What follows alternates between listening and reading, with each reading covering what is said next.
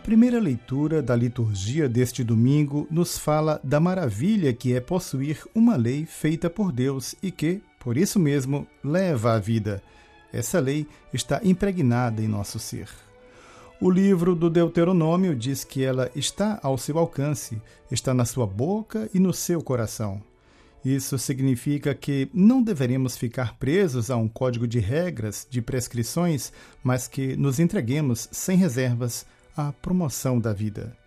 No Evangelho, a parábola do bom samaritano, contada por Jesus, deixa isso claríssimo. O Mestre dá a essa lei um nome: misericórdia. A misericórdia promove a vida. Ela não faz rodeios para salvar o ser humano. A vida está em primeiro lugar. Salvaguardar a vida, seja de quem for, é a lei máxima. E quando se fala em vida, não se restringe à vida física, mas se compreende também a moral, a psíquica, a espiritual. Fala-se da vida do homem.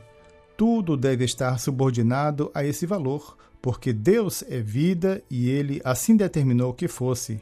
Por isso, matar alguém física ou moralmente é um pecado grave.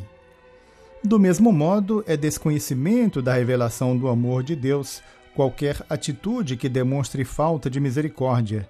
Está escrito: Quero a misericórdia e não o sacrifício. Porque é um samaritano quem pratica a misericórdia na parábola contada por Jesus? Será que Jesus quer simplesmente incomodar os judeus? Não, não é nada disso. Ele até pode ter esse desejo, e certamente o tem, de alertar seus concidadãos. Mas a figura do samaritano, nesta parábola, tem o significado de ser alguém que desconhece um código de leis. Jesus quer destacar que esse homem nascido na Samaria agiu somente por causa de seu coração ele teve a sensibilidade de perceber a situação de miséria em que se encontrava o homem assaltado. Ajudou muito para que tivesse compaixão sua origem samaritana de marginalizado.